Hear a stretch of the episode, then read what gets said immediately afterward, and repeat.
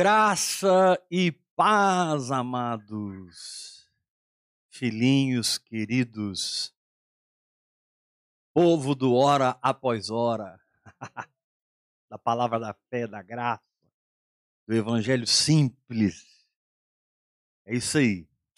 Estamos começando mais uma live aqui, poderosa no Espírito Santo. E eu tenho certeza que o Espírito de Deus vai falar profundamente no seu coração essa noite. Antes de entrar na palavra propriamente dita, como eu tenho feito sempre, nós, nosso ministério teve a graça de compilar e lançar dez livros. Dez livros. Na verdade, são onze livros, está faltando um aqui que vai ser reeditado nas próximas remessas. Na verdade, são onze mas na nossa mão eu tenho dez livros. Graça derramada, Oração em Línguas a Chave Mestra, Um Reino Inabalável, O Descanso de Deus, O Abecedário da Vida no Espírito, Mergulhando no Espírito, compreendendo a fé, entrando no jejum verdadeiro. Olha esse livro aqui sobre paternidade, ó. paternidade, esse é o meu caminho profético outro fantástico, destronando o governo da alma. E, por último, aprendendo a ser sustentado pela fé. Você pode entrar em contato com a Bispa Iula através do WhatsApp dela e ela vai te dar informação. Hoje eu fiquei sabendo que tem um irmão lá da Suíça comprando os livros. Irmão? Irmão Eden, lá da Suíça comprando os livros, já estão mandando para fora do país. A Marita, de Angola, Luanda, está aqui conosco, passando uma semana na minha casa. Também vai levar uma carrada. Aleluia. Agora o importante é ler, né? Não só levar, né? Aleluia. Queridos, nós temos já há muitos anos pregado ao Brasil, às nações, a irmãos famintos, a irmãs famintas, a verdade da vida no Espírito. E essa verdade, com o passar dos anos, tomou uma forma, tomou um corpo, tomou um foco muito claro para nós, que é a vida em Jesus Cristo. Quantos querem viver em Jesus Cristo? Liderada pelo Espírito Santo, através do exercício da nossa fé. É vivermos o Evangelho na simplicidade da fé, sob a liderança do Espírito Santo. E para isso nós temos, então, a assistência das práticas espirituais. Quais são? Oração em línguas, meditação na palavra, jejum, confissão da palavra, louvor, adoração e a obediência ao Espírito Santo. São as práticas que nos estruturam no espírito, nos preparam no espírito, nos levam a conquistar nossa alma, a conquistar nosso corpo, a conquistar nosso ambiente e a atmosfera da nossa vida se torna a atmosfera do reino de Deus. E as coisas começam a acontecer sobrenaturalmente. Os milagres começam a acontecer frequentemente. E você passa a ter uma origem de vida do espírito e não da alma. A gente fala muito do espírito e da alma. Por quê? Porque você é chamado para não ser um cristão almático, ou seja, governado pelos sentimentos, governado pelo que você vê, pelo que você crê, governado pelo que a sua família tenta impor sobre você, governado sobre o que a religião tenta impor sobre você, mas você decide ser liderado pelo Espírito Santo, você decide viver no Espírito Santo e isso é maravilhoso, isso é fantástico. Agora, quando nós dizemos vida segundo o Espírito, quando nós proclamamos vida segundo o Espírito, é porque existe um outro tipo de vida que você pode viver dentro do contexto de igreja. O problema é que esse outro tipo de vida, ele é temporal. Esse outro tipo de vida, ele é terreno. Ele é humano. Ele é carnal, que é a vida na igreja. E aqui eu não estou me referindo à igreja A, nem à igreja B, nem à igreja C. Eu estou me referindo a qualquer igreja que não anda sob a nuvem do Espírito, mas anda segundo as energias e clamores e gritos da própria alma. Quando Jesus, ele mesmo, não é suficiente para você, você começa a tendenciar para a vida natural. Quando Cristo não é sua suficiência, você começa a se desvincular da vida espiritual, é, é, se desligar da vida sobrenatural, você começa a fabricar as coisas. E as coisas elas acontecem quando elas são fabricadas. Só que elas têm data de validade, elas não são eternas, elas são temporais. Então, o nosso trabalho, ao pregar ostensivamente vida no espírito, é para que no Brasil se levante uma igreja madura. É para que no Brasil se levante verdadeiros apóstolos, não que eles não existam nessa nação, existem, mas a maioria não são apóstolos, coisa nenhuma. Verdadeiros profetas, verdadeiros evangelistas, verdadeiros mestres, verdadeiros pastores, dons de socorro, dons de governo. Eu não sei se você tem um sonho, irmão, de ver o corpo de Cristo funcionar, liberto do sistema. Porque se você não tem esse sonho, a gente não fala a mesma língua. Meu sonho é ver a igreja orgânica acontecer. A igreja que transcende a, a, a, a, tradição, a igreja que transcende os métodos, a igreja que transcende a instituição, a igreja que, que se move pelo Espírito, que é ligada no Espírito e ela funciona pelo Espírito. Hoje, infelizmente, as igrejas estão, na sua maioria, graças a Deus, não todas, mas na sua maioria elas estão presas no sistema que o pastor achou melhor para aquela igreja local. Uns trabalham com campanhas, outros trabalham com células, outros trabalham com eventos, outros trabalham com desenvolvimento de cursos na igreja. Enfim, é o povo no ativismo religioso sem realmente o desenvolvimento de uma fé que opera milagres. Uma fé que transporta, arranca montanhas do nosso caminho. E Enquanto a igreja brasileira estiver debaixo desse governo do homem, né, a igreja de Laodiceia significa governo do homem, nós não veremos o avivamento tão profetizado. Nós não veremos o avivamento tão declarado, tão desejado. Porque o avivamento que Deus trará nos últimos dias não é algo místico que vai descer do céu. Não é algo místico que vai mexer com um povo e, aglomerar uma multidão de pessoas. Isso é avivamento. Meca está em avivamento, Roma está em avivamento, a Igreja Católica, a Igreja Evangélica, tá todo mundo com avivamento. Se a aglomeração de pessoas é sinônimo de avivamento, então a gente tem muito avivamento em todos os lugares. Agora, eu quero saber o seguinte: os cegos estão enxergando, irmão? os surdos estão ouvindo, os paralíticos estão andando, os mortos estão ressuscitando. Se a resposta é não, não tem avivamento.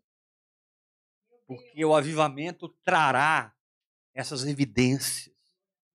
Por isso eu creio que o avivamento que virá nos últimos dias, na verdade, ele não virá, ele transbordará de espíritos amadurecidos pela oração em outras línguas.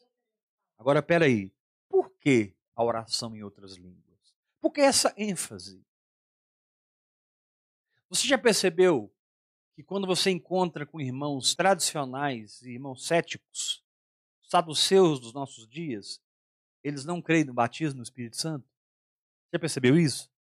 A, a nota divisória entre nós e eles é o batismo no Espírito Santo. Eles não creem no batismo no Espírito Santo, nós cremos no batismo do Espírito Santo. Sim ou não? Porém, vocês já perceberam que a nota que divide quem é maduro e quem é, não é maduro é quem está orando no Espírito Santo e quem não está orando no Espírito Santo. Isso já é um conceito novo para nós. Porque nós entendemos que se nós não orarmos no Espírito, hora após hora, hora após hora, número um, nós não vamos ver o que Deus quer que nós vejamos e se torne nossa visão. Nós não iremos sentir o impacto daquela visão a ponto de nos apaixonarmos por ela.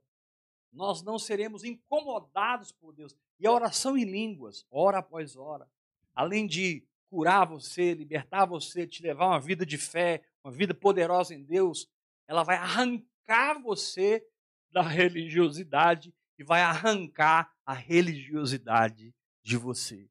E você vai ser alguém livre vivendo no Espírito de Deus. Sim, honrando seus pais na fé. Sim, seguindo seus guias espirituais. Mas tendo um relacionamento com o Espírito Santo que transcende. Tendo um relacionamento com o Espírito Santo que sobrepõe. Então, quando nós propomos vida no Espírito, não é porque, querido, eu, por que, eu estou aqui todo dia, semana inteira quase, ano após ano, já tem 25 anos, que eu estou pregando essa palavra. Tem 25 anos que eu estou pregando a mesma mensagem. Houve uma expansão de consciência, houve um amadurecimento, houve um crescimento da árvore, houve, mas o foco é o mesmo: é vida no espírito, oração em línguas, palavra da fé, palavra da graça, uma vida no poder de Deus. Isso não mudou nesses 25 anos. Aí eu vou te responder, meu irmão. Eu sou filho, neto, bisneto e tataraneto de crentes. E aqui eu não estou falando mal de igreja A ou igreja B, mas eu não posso deixar de usar o meu exemplo para que você saiba do que, que realmente eu estou falando. Eu cresci numa igreja batista tradicional, cética, indo na escola dominical, participando da EBF no mês de julho, indo nos encontros e nos acampamentos da igreja, participando das atividades da igreja. Eu não me lembro, nem no período que eu estava nas drogas e na prostituição e no pecado, em um período que eu não estivesse dentro da igreja. Eu não me lembro um tempo em que eu não estivesse completamente envolvido dentro da igreja. E o que que isso me deu? Nada. O que que isso mudou na minha vida? Nada. Não, peraí, apóstolo, você está querendo dizer que a igreja não é uma bênção, que a comunhão com os irmãos, a adoração, o louvor, os dízimos e ofertas. Não, querido, eu não estou falando que isso está errado. Mas quando você tem essa atividade religiosa e não tem a intimidade com o Espírito Santo, é aí que você está pecando. É aí que você está falhando. Quando Jesus olhou para Marta, correndo daqui para ali, correndo aqui para ali. E Maria sentada nos seus pés. E Marta não aguentou e disse: Senhor, nós estamos aqui correndo para cima e para baixo. E a nossa irmã está, minha irmã está aí me deixando servir sozinha. Fala com ela, Senhor. Jesus fala as frases mais lindas que ele disse na Bíblia. Ele disse: Marta, Marta, andas inquietas e te preocupas com muitas coisas. Uma só coisa é necessária. Maria escolheu a boa parte e essa não lhe será tirada. Ponto final. Ou você tem um relacionamento com Deus de verdade, onde Deus é real no seu espírito, ou a sua alma vai fabricar um outro Jesus, um outro evangelho, um outro espírito para se satisfazer, para acoplar a sua consciência espiritual que está carente de poder, carente de unção, carente da glória e da, e da verdade de Deus. Querido, não tem como. Ou você mergulha no espírito, ou a religiosidade te pega. Não, tem, não, não existe um meio termo. Ah, eu vou ficar, eu vou, eu vou, eu vou beber aqui um pouquinho do apóstolo Weber, eu vou beber um pouquinho do Luiz Hermínio, Luciano Subirá, é, do, do Valdomiro Santiago. Eu, eu, eu, tudo que vem de Deus para mim, eu quero. Sabe, isso parece bonito, mas na verdade, pessoas assim, elas não têm uma paternidade, elas não têm um foco, elas não têm um, um, uma perseverança, né? E elas são governadas pelas circunstâncias. E quando as circunstâncias apertam, apertam, apertam, aí que elas revelam mesmo que elas estão servindo um falso Jesus, estão se movendo num espírito errado, estão se movendo numa, numa condição de engano, porque elas começam a morrer. E o pior é que se você que está perto dela não vigiar, você morre junto. Você já viu a história do afogado sendo socorrido? Se o socorrista bobear, ele morre junto com o afogado. Morre junto, morre os dois. Mas eu estou aqui como profeta de Deus para dizer que você não será influenciado, mas você influenciará. Vamos poder levantar a mão, eu recebo essa palavra. Diga, eu não serei influenciado. Eu influenciarei. Aleluia. Então, se nós vamos ganhar o Brasil, e nós vamos ganhar o Brasil. Esses dias Deus nos deu um sinal. Todo o Brasil viu. E eu creio que muitas pessoas pensaram no apóstolo David Robertson. Quando a nossa primeira dama, numa reunião muito íntima, sendo filmada, entrou na oração em línguas, entrou no reteté e está aí filmado e gravado para todo mundo ver. Ela é uma mulher cheia do Espírito Santo, cheia do fogo. Na hora da vitória, ela começou a orar, ela não aguentou e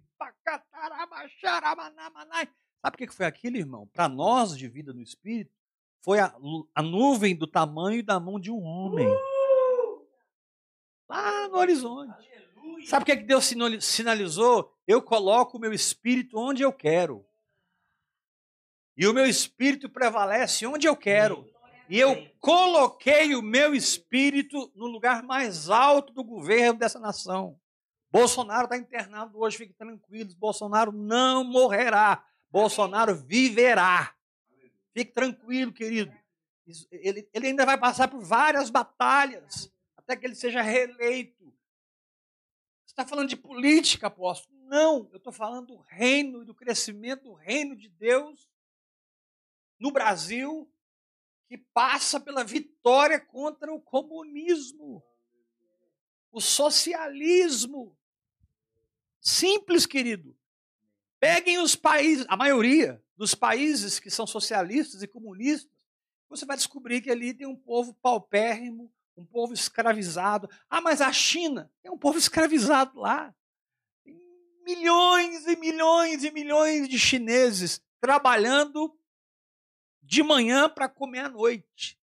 Milhões de chineses servindo as grandes multinacionais internacionais que se estabeleceram na China por causa desse serviço escravo. Então existe uma situação para mudar. Apóstolo, mas isso é escatológico. Amém, eu também creio nisso. Isso é a volta de Cristo. Eu também creio nisso. É a ira vindoura. Eu também creio nisso. Mas apesar de crer na escatologia, apesar de crer nas profecias dos últimos dias, Jesus a, a, a, chega a dizer: quando vier o filho do homem, achará fé na terra? Paulo fala claramente em 2 Tessalonicenses: olha, o dia do Senhor não virá antes que venha a apostasia. Tudo isso é escatológico. Ninguém vai mudar a palavra de Deus, ela vai se cumprir como ela sempre se cumpre. Mas isso não significa que Deus não possa levantar no nosso tempo, como ele levantou no tempo de Elias, sete mil que não se curvaram diante de Baal. Elias estava tão desesperado, Elias estava numa crise. E ele falou, Deus, e ele estava sendo sincero, ele estava sendo muito sincero. O sentimento dele na oração foi: Deus, só ficou eu. Mataram os seus profetas. Israel está coxando entre dois pensamentos. Há, há, há um desvio. Deus, Jezabel reina. E ele foi. Eu estou aqui parafraseando, né? Porque essa não foi a oração de Elias. Mas ele disse literalmente: só ficou eu. E Deus disse para Elias: não, eu conservei sete mil que não se curvaram diante de Baal. Então, apesar da apostasia tão presente hoje em dia, muito mais fácil fazer um voto de não cortar o cabelo, fazer um voto de não cortar a barba, do que jejuar 40 dias. É muito mais fácil fazer uma campanha de sete semanas, ferrenha, ali, cumprir os sacrifícios, cumprir os votos da campanha, do que jejuar 40 dias, trancar dentro de um quarto, orando em línguas, meditando a palavra. É muito mais fácil você assistir uma célula, assistir um curso, participar de algo. A igreja hoje é a igreja da participação. É, quando você fala de Jesus, já te pergunto: igreja você frequenta? Eles não, eles não querem saber a vida com Deus que você tem. Eles não estão procurando os frutos do Espírito que você tem. Eles estão querendo saber qual é a placa que você representa. Isso simplesmente reflete a infantilidade, a imaturidade. Isso simplesmente reflete como a igreja hoje está na mamadeira. E, nós, e, e tem um grupo enorme no Brasil pregando sobre guerra espiritual, meu Deus! Graças a Deus por homens como Daniel Mastral, que eu respeito muito, que tem ensinado profundamente sobre a verdadeira guerra espiritual. E não só Daniel Mastral, outros irmãos que eu não vou citar aqui, mas a maioria desse povo que mexe com guerra espiritual é tudo bebê, está tudo na mamadeira. O que eles estão procurando é movimento para encher a igreja e aumentar a arrecadação. Desculpe. Aleluia, o que eles estão buscando é a igreja precisa estar lotada. A pergunta é, a primeira pergunta é, quantas pessoas estavam no culto? Essa é a primeira pergunta. O culto estava cheio? Aí vem a segunda pergunta. Quanto que entrou de oferta? Quando é que nós vamos nos livrar dessas perguntas? E vamos perguntar assim, ó. Quantas pessoas enxergaram pela primeira vez? Quantos surdos foram curados? Quantas pessoas entraram com câncer em estado terminal e saíram completamente curadas pelo poder de Deus? Eu quero te desafiar a colocar no YouTube a palavra A.A.Além. A.A. Allen. A.A.Além. Allen com dois L's. Tem lá os vídeos daquele evangelista da década de 50 onde ele se move em milagres e gente levanta da cadeira de rodas, cego enxerga, é um reteté do céu na terra. Então, queridos, ou nós nos estabelecemos na graça de Deus através da cruz de Jesus Cristo, ou nunca vamos nascer de novo. Ou nós nos estabelecemos no Pentecostes que é o derramamento do Espírito Santo, e falamos hora após hora nessas línguas sobrenaturais, ou nós nunca vamos amadurecer. O Calvário trouxe novo nascimento, o Pentecoste traz maturidade. O Calvário traz libertação, perdão, justificação. O Pentecoste traz revestimento de poder, unção, glória de Deus, maturidade, transformação. No Calvário você é salvo, mas em Pentecostes você é transformado. Porque Paulo disse, orando em todo tempo no Espírito. Paulo disse em 1 Coríntios, isso é Efésios 6,18. Paulo diz em 1 Coríntios 14, versículo 28. Não havendo intérprete, fique calado na igreja, falando consigo mesmo e com Deus. 1 Coríntios 14, 4, que fala em outra língua, a si mesmo se edifica. 1 Coríntios 14, 2, porque se orar em outra língua, Não falo com os homens, mas falo com Deus, visto que ninguém me entende em espírito, eu falo mistérios. E eu posso continuar aqui transbordando textos da palavra de Deus, textos da palavra de Deus, para fundamentar você no Calvário, para que você nasça de novo. Porque se você não nascer de novo, você não vai ver o reino. Se você não nascer da água e do espírito, você não vai entrar no reino. E a maioria das pessoas entram para uma igreja, mudam de religião, mas não nascem de novo. Eles aprendem tudo, eles têm a, a, a forma, eles têm o discurso, eles têm a, a, a maneira de ser e falar, mas falta-lhes a essência, falta-lhes o poder. E se você não entrar no Pentecostes e nasceu de novo, você não vai amadurecer, porque a maturidade é por um relacionamento com o Espírito Santo. O que aconteceu em Pentecostes? O Espírito Santo foi derramado. O que aconteceu no Calvário? Jesus morreu pelos meus pecados e eu fui perdoado e nasci de novo. O que aconteceu no Pentecoste? O Espírito Santo foi derramado.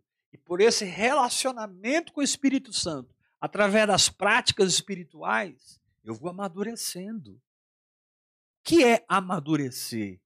É pensar como Deus. O que é amadurecer? É sentir como Deus. O que é amadurecer? É desejar como Deus.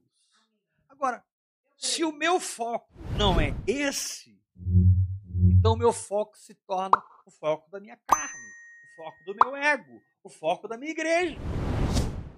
Eu sou um cego guiando outros cegos. E é interessante como é mais fácil você seguir um cego na religiosidade do que você aprender a depender do Espírito Santo. É muito mais fácil você seguir pelo caminho natural quando aparentemente nada está funcionando. Porque a grande questão de Paulo com Barnabé foi porque houve um momento de tanta pressão, tanta pressão, tanta pressão, que Marcos não aguentou. E ele recuou. Lá na frente, Paulo e Marcos se reconciliam, Paulo e Marcos voltam a andar juntos. Essa é uma história muito bonita na palavra de Deus. Mas naquele momento ali, o pau quebrou com Barnabé e Paulo, porque houve uma situação ali muito sine qua non que, que Marcos não suportou, não aguentou. Então, tem muita gente que, por não aguentar, desiste, recua, abre mão, negocia. E a maior tristeza não é as pessoas me deixarem. A maior tristeza é as pessoas deixarem a visão de Deus. Gálatas capítulo 5 diz assim: andai no Espírito. Gálatas 5,16. Gálatas 5, 22. Perdão, Gálatas 5, 21. Mas se sois guiados pelo Espírito. Gálatas 5, 22. Mas o fruto do Espírito é amor, alegria, paz. E lá embaixo está dizendo: se vivemos pelo Espírito, andemos também pelo Espírito. Gálatas capítulo 3, no início, Paulo diz assim: vocês começaram tão bem. Vocês começaram tão bem. Como que agora vocês estão se aperfeiçoando através de rudimentos fracos e pobres? Como que vocês estão voltando? Como que vocês estão retrocedendo daquele lugar que vocês saíram? Então, querido, por isso que eu digo, quando eu ouço alguém, vejo alguém tomar certas atitudes, não está orando. Simples. Ah, você está julgando o irmão. Não estou julgando o irmão. Quem ora hora após hora, hora após hora, hora após hora, tem um desabrochar no coração. Tem a palavra aberta diante de si. Apesar da fornalha estar acesa sete vezes mais, se ele está orando, ele não está confuso, ele tem discernimento. Apesar da fornalha estar acesa sete vezes mais, e aparentemente ser impossível passar sobre aquela situação, se ele tem revelação, discernimento, ele não recua do seu posicionamento. Ele pode não estar mais avançando como ele estava. Ele pode não estar correndo ou nem voando como estava, mas voltar atrás ele não volta. A não ser que ele abandone as línguas. Que línguas, apóstolo? As línguas que desceram em Pentecoste. A Bíblia diz que pousou sobre cada um deles línguas como que de fogo. Línguas como que de fogo. Línguas como que de fogo. Línguas como que de fogo. Línguas como que de fogo. Línguas como que de fogo. Então a pergunta para, de Deus para você é: quando é que você vai nascer de novo? E quando é que você vai mergulhar no meu espírito e entrar em águas profundas? Receber a transformação no caráter, receber a transformação nas motivações, receber a transformação na sua capacidade de ferir as pessoas, machucar as pessoas, receber a transformação na sua capacidade de perdoar, dar outra face, andar a segunda milha, viver o evangelho na terra, num nível que as pessoas possam perceber alguma coisa de realidade espiritual na sua vida. Hoje a igreja está tão longe de uma realidade espiritual que quando eu olho para as aglomerações, para os ditos avivamentos, o que eu vejo é esforço humano, é talento humano, é capacidade humana. E, querido, o poder latente da alma é algo terrível. O poder latente da alma, porque a alma aprende a fazer muito mais fácil. Eu não preciso. Para andar com Jesus, eu tenho que morrer todo dia. Para andar com Jesus, eu tenho que tomar a cruz todo dia. Para andar com Jesus, eu tenho que estar disposto a ser perseguido. Jesus disse: Olha, se chamar o dono da casa de Beuzebu, imagine o que vão chamar vocês. E a gente é tão casca de ovo que nas primeiras, nas primeiras perseguições que vêm, nas primeiras rejeições que vêm, sabe, quando uma crise vem, a gente já abre o bico. A gente já sai correndo. E antes éramos porta-vozes de vida no espírito. Agora, até falar contra estamos. Até falar contra estamos. Não, é, o web é exagerado. Não precisa orar tanto em línguas assim, não. Esse negócio de tempo a sós com Deus e, e, e os povos não alcançados. E Jesus não falou para ir pregar o evangelho. Esse negócio de ficar trancado num quarto buscando a Deus. Não é Querido, é trancado no quarto conhecendo a Deus. Como você irá para a África? Como você irá para a Europa? Você sabe o que te aguarda nesses lugares? Espíritos de loucura, espíritos poderosíssimos, principados e potestades que por seis mil anos, e até mais que isso, porque houveram outras criações antes da nossa, eu creio, dizimaram criações inteiras, acabaram com uma criação inteira. Que Deus teve que preservar uma família numa arca e todo mundo precisou morrer. Tamanha iniquidade que entrou na terra. Nós estamos prestes a experimentar isso novamente. E você está preocupado com seu umbigo.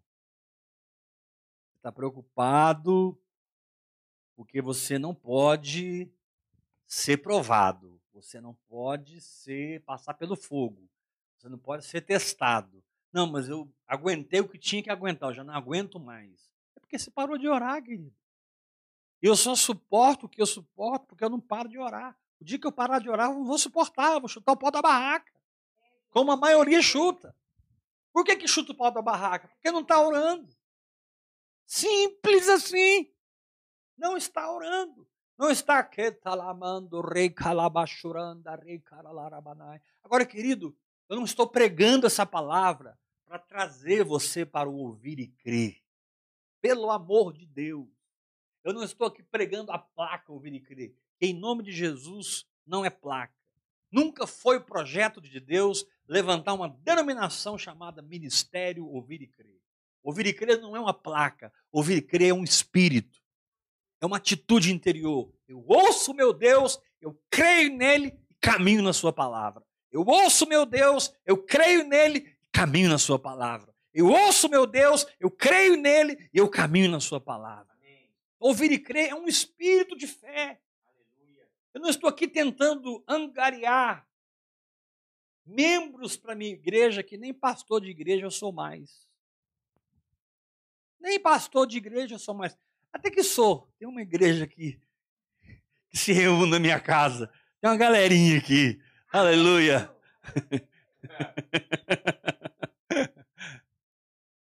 Não, querido, não, aqui nem cabe você, nem cabe muita gente, não tem jeito. Eu, eu, eu, não tô, eu não estou trazendo essa palavra, eu não estou trazendo essa palavra porque eu quero que você é, assuma uma bandeira Ministério Vida e Crer. Não. Eu quero que você assuma a responsabilidade do seu sacerdócio. Que você assuma a responsabilidade com a sua fé. E que você encontre um lugar de conhecimento de Deus e de revelação de Deus. Onde você, onde você passa a fazer as coisas a partir do Espírito e não a partir da carne. Você pare de gerar Ismaéis e passe a gerar Isaques. Olha, meu irmão, toda opção para a alma é um Ismael que vai se levantar e vai dar trabalho. Porque depois que você assume Ismael como se ele fosse Isaac, aquilo convence a sua alma. Você fica convencido que aquilo está certo. E aí daquele que tentar te convencer, dá, sai briga. Sai discussão. Sai desavença, não dá. Porque a pessoa, ela, ela escureceu por dentro. Ela escureceu. A escuridão entrou no espírito dela. A escuridão entrou na alma dela. E, e, e para ela hoje é muito melhor voltar a, a, a frequentar as coisas do que se tornar e funcionar no seu chamado, no seu propósito, frutificando dentro do que Deus te chamou para ser e fazer.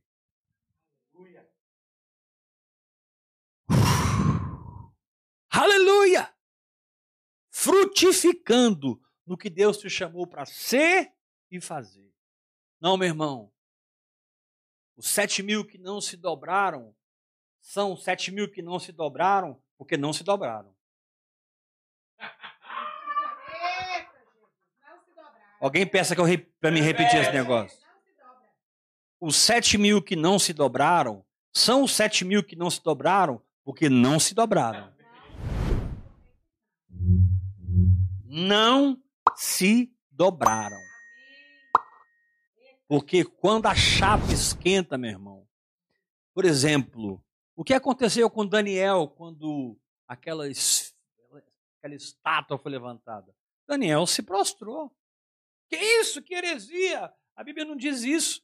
Mas a Bíblia diz que os únicos que não se prostraram foram Sadraque, Mesaque e Abednego. Então Daniel se prostrou. Mas lá na frente, na cova dos leões, não estava Sadraque, Mesaque e Abednego. Estava só Daniel. Ou seja, não adianta você fugir da cruz, ela vai te pegar lá na frente.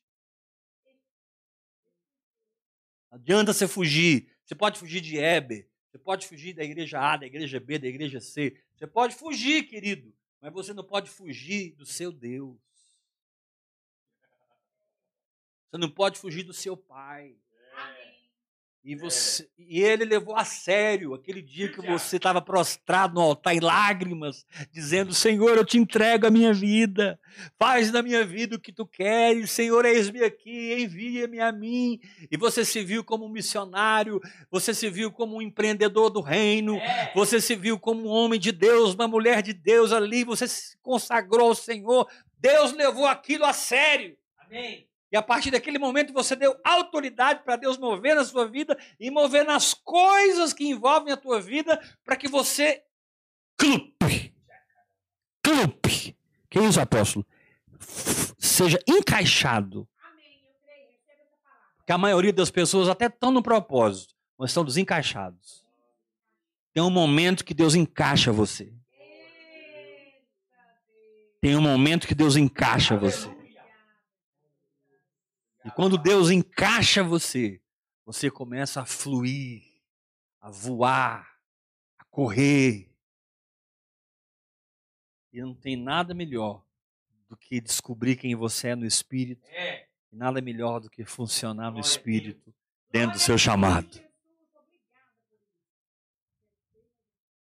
Se você me perguntasse, apóstolo Weber, você gostaria agora de estar pregando para 20 mil pessoas, energizadas pela alma, aglomeradas pelo talento,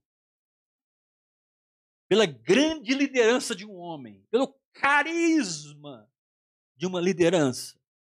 Ou você gostaria de estar aqui com esse pequeno grupo na sala e falando para uma nação inteira?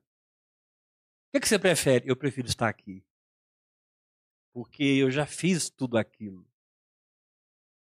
Eu já fiz tudo, tudo, tudo que você possa imaginar. E o resultado é que desmoronou tudo. Por isso as igrejas vivem se dividindo, vivem, se, vivem rachando. As igrejas crescem, racham, um líder sai, leva um grupo, lá na frente aquela igreja cresce, racha. Por quê? Porque todo mundo quer ser rei, todo mundo quer ser Deus, todo mundo quer ser adorado. Não dá para ficar um 15 mil pessoas só um cara sendo adorado. Vamos ter que rachar esse negócio aqui para dividir essa adoração. Nós vamos ter que negociar essa adoração aqui. E as igrejas vão se rachando. E aí você fica sabendo: olha, saiu tantas pessoas da igreja tal. E aí daqui a pouco vem a notícia. Você ficou sabendo que aconteceu com a igreja tal? Ela rachou. Nasceu várias igrejas. Essa história não muda. É a história da religião.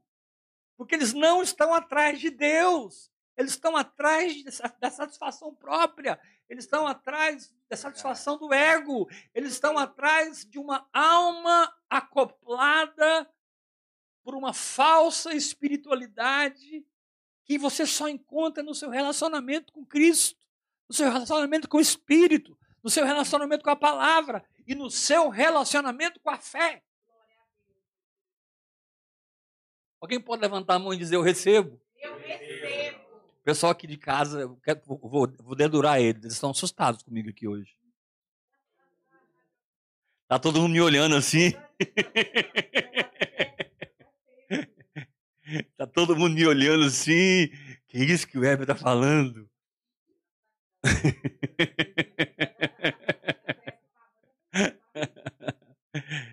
Eu estou te livrando de uma frustração lá na frente. E estou te dizendo: entrarás para o teu quarto, orarás a teu pai que está em secreto. Teu pai que veio em secreto te recompensará. E aí você continua no quarto, no secreto. E a recompensa vem. E a recompensa vem. E a recompensa vem. Chega uma hora que a recompensa vem diante de todos. Porque ninguém pode negar o que se tornou.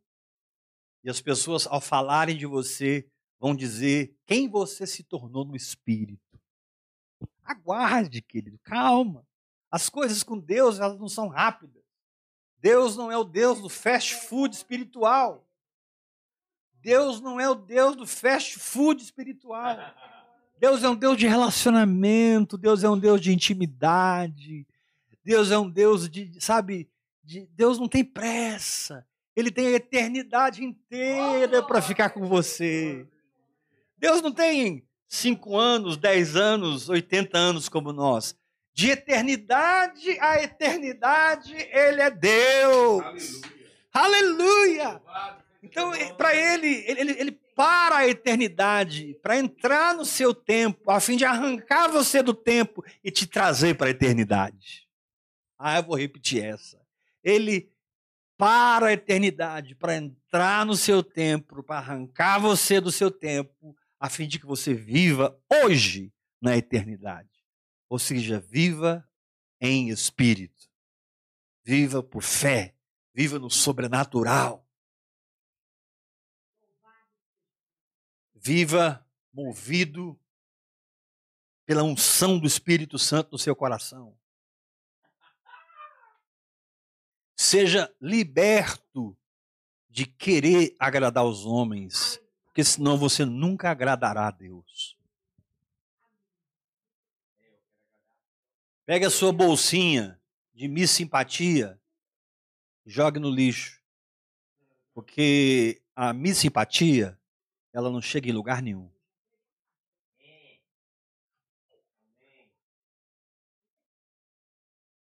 Ah, agora está uma benção, todo mundo está orando em línguas. Calma, tempo você vai ver o negócio afunilar. E não vai dizer que eu não avisei. Não vai dizer que eu não avisei. A coisa vai afunilar, irmãos, porque no reino de Deus é assim. Jesus diz assim: o cara falou assim para o Senhor: Senhor, eu quero te seguir, aonde o Senhor for, eu irei. Jesus respondeu: Olha, o filho do homem, é, as raposas têm seus covis, as aves do céu têm ninhos, mas o filho do homem não tem onde reclinar a cabeça. O filho do homem não tem onde reclinar a cabeça. Aí outro disse: Senhor, eu te seguirei, mas deixa eu sepultar os meus pais. Jesus disse: Não, Senhor, deixa, deixa os mortos, sepultar os mortos. Você vem e me segue. Você vem e me segue. Cara, isso é muito radical. Eu não tenho onde reclinar minha cabeça. O que significa isso? Eu sou completamente dependente da voz do Espírito Santo, da revelação do Espírito Santo, do próprio Espírito Santo dentro de mim, e o que está crescendo em mim e sendo fomentado em mim é essa intimidade, é esse relacionamento, e as coisas vão começar a acontecer na minha vida, e vão fluir na minha vida, e vão jorrar na minha vida através e por causa dessa intimidade. Eu vivi isso. Eu sei o que eu estou falando.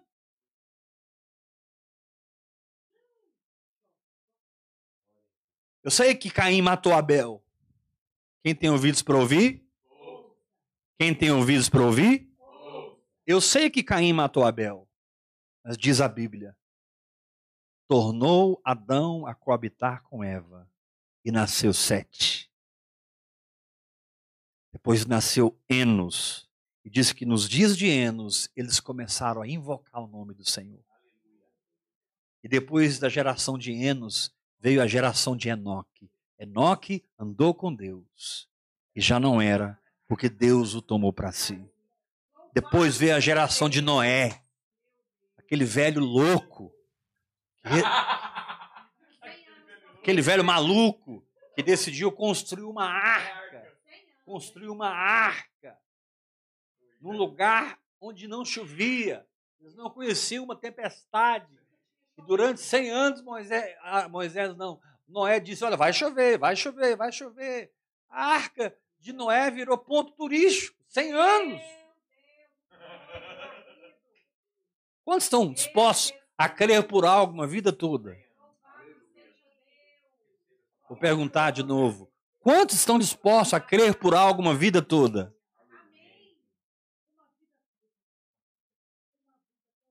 Noé creu mais de uma geração, quase duas gerações, firme na fé, fazendo o que Deus diz. Firme na fé, fazendo o que Deus diz. Firme na fé, seguindo o Espírito Santo. Enfrentando homens, enfrentando mulheres, enfrentando o sistema, enfrentando Babilônia, enfrentando o diabo. Firme na fé, seguindo a liderança do Espírito Santo. Por isso, amado, essa linguagem sobrenatural não estou falando de línguas com interpretação, nem línguas como um sinal para o incrédulo, nem línguas para intercessão. Eu estou falando de línguas para edificação pessoal. Línguas para edificação pessoal. 1 Coríntios 14, 4. Quem fala em línguas a si mesmo se edifica. Querido, eu não sei o contexto da sua vida hoje. Eu não sei o seu contexto religioso, seu contexto familiar, seu contexto cultural, eu não sei onde você mora, eu não sei onde você cresceu e como você foi formado para ser a pessoa que você é hoje. Eu sei o seguinte: o Espírito Santo entrou no seu espírito e ele trouxe uma linguagem sobrenatural para arrancar você da carne e te ensinar a viver no espírito. Independente da sua igreja, independente da sua família, independente da sua esposa, do seu marido, dos seus filhos. Viva em Deus! Viva em Deus! Porque naquele dia, meu irmão, a minha esposa não vai estar do meu lado. Para eu dizer para ela o que Adão disse para Deus: a mulher que tu me deste. Aquele dia, a minha esposa não vai estar do meu lado. Para você que é casada, naquele dia teu marido não vai estar do seu lado. Naquele dia você vai estar face a face com ele. E a Bíblia diz: cada um dará conta de si a Deus.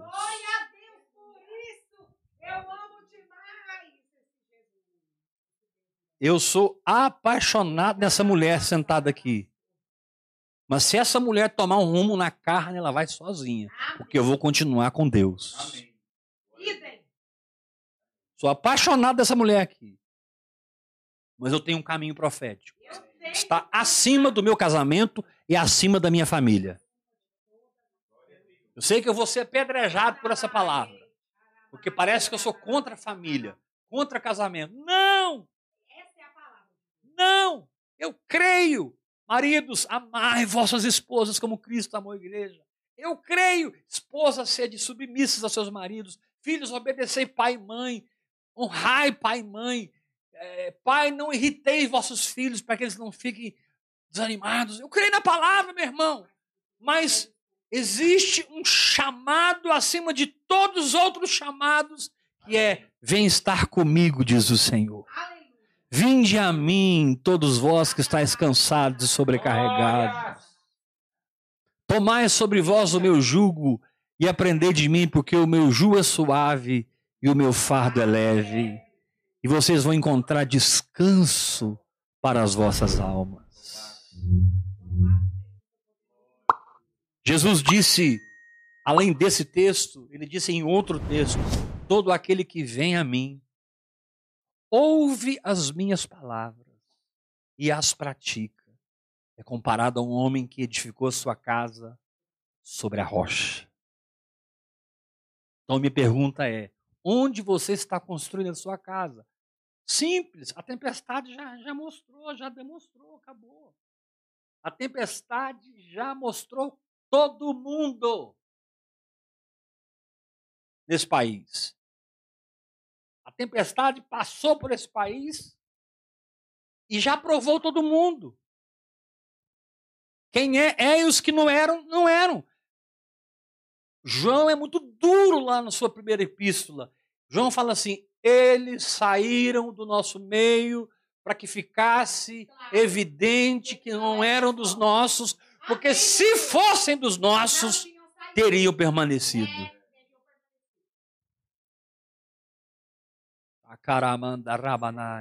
Eu declaro uma unção na sua vida, irmão, para que você faça parte dos que permanecem. Sabe, eu declaro uma unção na sua vida. Para que você faça parte dos que rompem.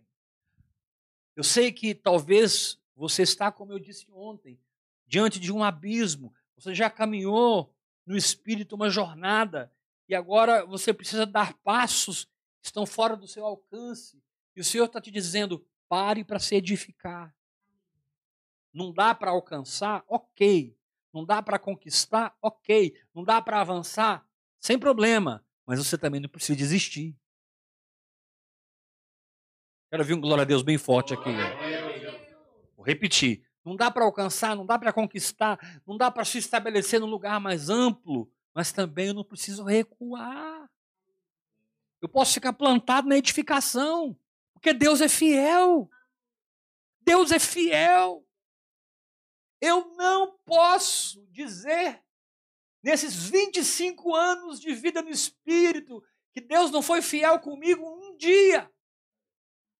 Até quando eu fiz as minhas merdas, desculpe, me perdoe. Até quando eu fiz merda, Deus foi fiel comigo, cuidou de mim, tratou comigo, me corrigiu, usou a vara, me pôs no prumo e disse: Filho, é por aqui. Sim, senhor, eis-me aqui, Jesus. Trata mesmo com o teu servo. E ele tratou.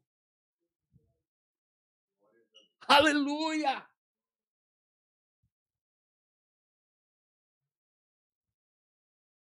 Uma vez Jesus disse assim: Qual de vós, ouça isso, por mais ansioso que esteja, pode acrescentar um côvado da sua vida? Qual de vós, por mais ansioso que esteja, possa acrescentar um côvado da sua vida? Sabe o que Jesus estava dizendo, na verdade? Ele estava dizendo assim: você não pode acrescentar um côvado na sua estatura espiritual, mas eu posso. Ele disse: qual de vós pode? Ninguém. Mas Deus pode. Então, querido, deixa eu te dar uma palavra. Para você que não está conseguindo avançar, e ao mesmo tempo está mergulhado na edificação até ficar maior do que esse problema. Porque quando você é transformado por dentro e fica maior do que o problema através da oração em línguas, você traspassa ele. Se aquiete. Porque a sua ansiedade não irá contribuir com absolutamente nada. Nada. Qual de vós, por mais ansioso que esteja, pode acrescentar um côvado? Então o Senhor te diz: se você não pode acrescentar um côvado, significa que você não pode fazer nada, a não ser ficar na minha presença e me conhecer.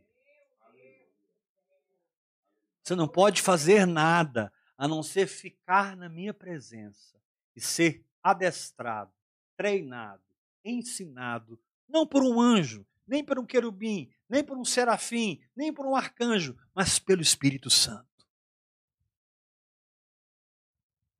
Deus não deixou você na responsabilidade de anjos, arcanjos, querubins, serafins. Não! Ainda que eles cercam você, ministram na sua vida, servem a sua vida, tem um ministério importantíssimo na sua vida, mas a responsabilidade da sua maturidade, do seu crescimento em fé, é coisa do Espírito Santo. Aleluia. Se você progrediu um côvado, é porque Deus pôs o dedo. Se você progrediu mais um côvado, é porque Deus pôs o dedo. Paulo disse assim: Eu plantei, Apolo regou, mas o crescimento veio de Deus. Aleluia! Eu plantei, Apolo regou, mas o crescimento. Eu e Apolo estamos limitados ao crescimento que vem de Deus. Está escrito lá em Atos que dia a dia o Senhor ia acrescentando os que iam sendo salvos. Não havia uma estratégia de conquista de cidades. Não havia uma estratégia de conquista de gerações. Havia fogo do Espírito Santo. Havia poder do Espírito Santo. Aqueles homens não tinham método, eles tinham poder. Aqueles homens não tinham estratégia, eles tinham poder. Aqueles homens não tinham é, eloquência, eles tinham poder. Aqueles homens não tinham carisma. Eles eram rudes, pescadores, simples, gente gente que não tem status, gente que não é desejada no status quo de nenhuma sociedade. Mas Pedro disse: Olha, eu não tenho prata, não tenho ouro, mas o que eu tenho eu te dou, em nome de Jesus Cristo Nazareno, anda! E ele levantou o paralítico, e o paralítico entrou com ele, saltando, saltando e louvando. Querido apóstolo, meu amigo, querido pastor, meu amigo, querido companheiro de guerra, eu quero falar com você agora. Não chame de avivamento e não te satisfaça com nada menos do que o padrão da palavra. Porque você nasceu para abrir o olho do cego, o ouvido dos surdos. Você nasceu para levantar os paralíticos, ressuscitar os mortos e aos pobres levar o evangelho, para que eles saiam da pobreza e prosperem. Porque o seu Deus é o dono do ouro e da prata. Ah, meu querido, pega essa linguagem sobrenatural. Pegue a chave do jejum. Pegue a chave do secreto. Pegue a sua Bíblia. Se tranca com Deus. Fica lá. Se tranque com Deus e fique lá.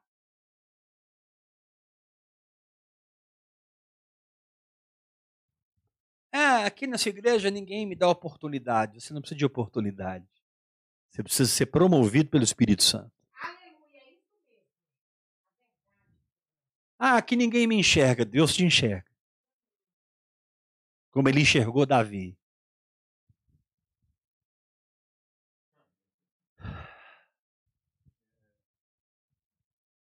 Passaram-se os sete filhos de Jessé, nenhum foi escolhido, porque o escolhido estava de trás das malhadas. E a palavra diz: de trás das malhadas eu te chamei. Se precisar ficar de trás das malhadas, fica. Seja humilde. Não negocia. Ah, mas a igreja tal está acontecendo aquilo. Glória a Deus. A igreja tal está acontecendo aquilo. O pastor tal, o Beltrano. E a gente começa a se comparar. Não existe competição no reino de Deus. Não existe comparação no reino de Deus. Amém. Cada pessoa é única. Amém. Cada pessoa é, tem a sua, sua digital. Cada pessoa tem a sua característica. Cada pessoa tem o seu chamado. Eu não quero ser igual a ninguém. Eu quero ser o que eu sou em Cristo Jesus, no meu chamado. E assim eu vou ajudar você. E assim eu vou socorrer você. Porque eu vou ser útil. Porque eu deixei Deus fazer na minha vida o que Ele queria fazer na minha vida. Eu vou me inspirar na sua fé, mas não ser igual a você. Repita para o irmão que está ao seu lado. Eu vou me inspirar na sua fé. Eu na sua fé. Mas eu não vou ser igual a você. Mas eu não vou ser igual a você.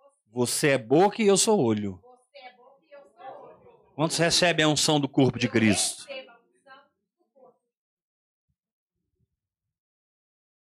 Então, queridos, nós enfatizamos tanto a oração em línguas porque é o dom de fundamento. Eu não posso enfatizar mais o sangue do que o azeite. Ambos são importantíssimos. O sangue limpa, o azeite capacita. O sangue purifica, o óleo unge. O sangue liberta, o azeite enche até transbordar. Você precisa do sangue e você precisa do azeite para que a sua vida espiritual seja pujante. Você pode dizer comigo? Eu preciso do sangue, eu preciso do sangue e eu preciso do azeite. Eu do azeite. Diga, eu não caminharei mais. Não caminharei mais. Desligado do sangue, Desligado do sangue e desconectado da unção.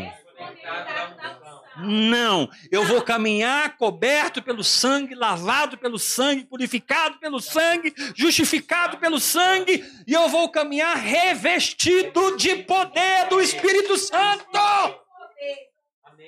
Eu quero sangue, porque o sangue me dá a justiça de Deus, mas eu também quero azeite, porque o azeite me dá o Espírito de Deus eu tenho a justiça de Deus e eu tenho o Espírito de Deus. Ah, e é em cima dessas duas asas, o sangue e o azeite, que você vai funcionar como o tabernáculo de Deus na terra. Todo o tabernáculo era borrifado de sangue e de azeite. E você é o tabernáculo de Deus na terra. o Senhor te diz: Estou te borrifando de sangue. Estou te borrifando de azeite. Estou te revelando o meu perdão, a minha graça e a minha misericórdia. Mas também estou revelando um processo de transformação profundo que te levará a conhecer, descobrir, entrar e funcionar na boa, perfeita e agradável vontade de Deus para a sua vida. Amém, Jesus. Aleluia. Fala para três pessoas perto de você: o sangue e o azeite.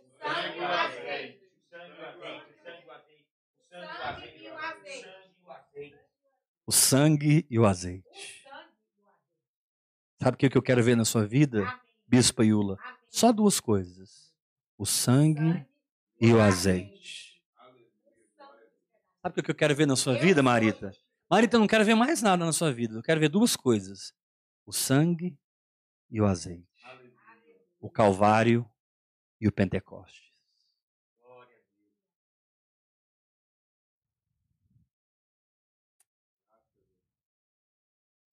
Glória a Deus. Que essa palavra possa fazer a obra pela qual o Espírito a designou. E você fique firme no Espírito. E não seja enganado por ninguém. Não seja enganado pela serpente. Porque isso vai te custar, tipologicamente falando, quatro mil anos. Isso vai te custar quatro mil anos até que as coisas comecem a entrar no lugar novamente. Quatro mil anos, entre aspas, porque foi o que custou para a humanidade. A queda do homem custou quatro mil anos para Jesus vir e consertar a coisa. Mas eu não vou viver quatro mil anos. Pois é. Você imagina o tempo que você vai perder se você se vender à religião. Que o Senhor te dê graça, irmão para entender essa palavra. Eu sou um vaso de barro. A palavra, quando passa por mim, tem partes que é 100% de Deus, mas tem coisas do homem. Tudo que eu disse hoje, que não testificar no seu espírito, joga fora. Mas tudo que entrou no seu espírito, pega, agarra. Porque vai ser segurança para a viagem, vai ser um farol na sua frente em momentos de densas trevas. Não há nada melhor do que estar em densas trevas com um farol na minha frente. Amém. Aleluia! Eu profetizo esse farol espiritual guiando você em nome de Jesus. Ah, querido, e você que tem bebido dessa palavra, recebido essa palavra. Gálatas capítulo 6, versículo 6 diz: faça participante de todos os seus bens com aquele que te instrui. Pare nesse momento e decida fazer uma oferta na minha vida, nessa visão, nessa unção, nesse manto.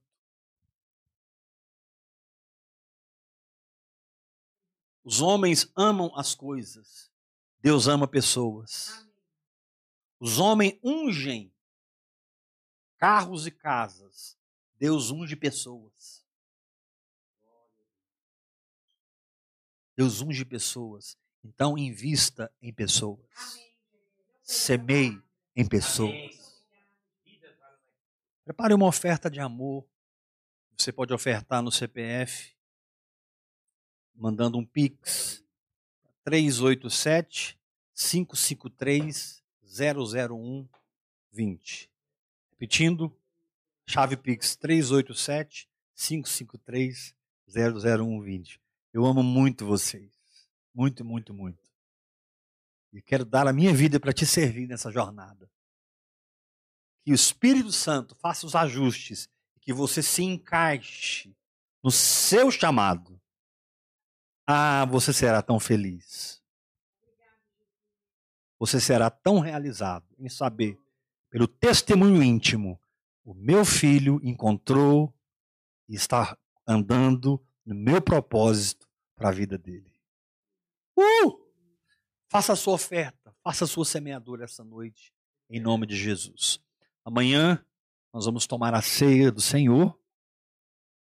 Amanhã, oito da noite, vai ter a palavra e no final nós vamos tomar a ceia. Você prepara na sua casa o suco e o pão para a gente tomar a ceia juntos. Amém? Amanhã nós vamos beber o sangue. nós vamos ter comunhão com o sangue, com a carne de Cristo e com o Espírito de Cristo na ceia do Senhor. Até amanhã, 8 horas da noite. Graça e paz. Graça e paz. Deus te abençoe.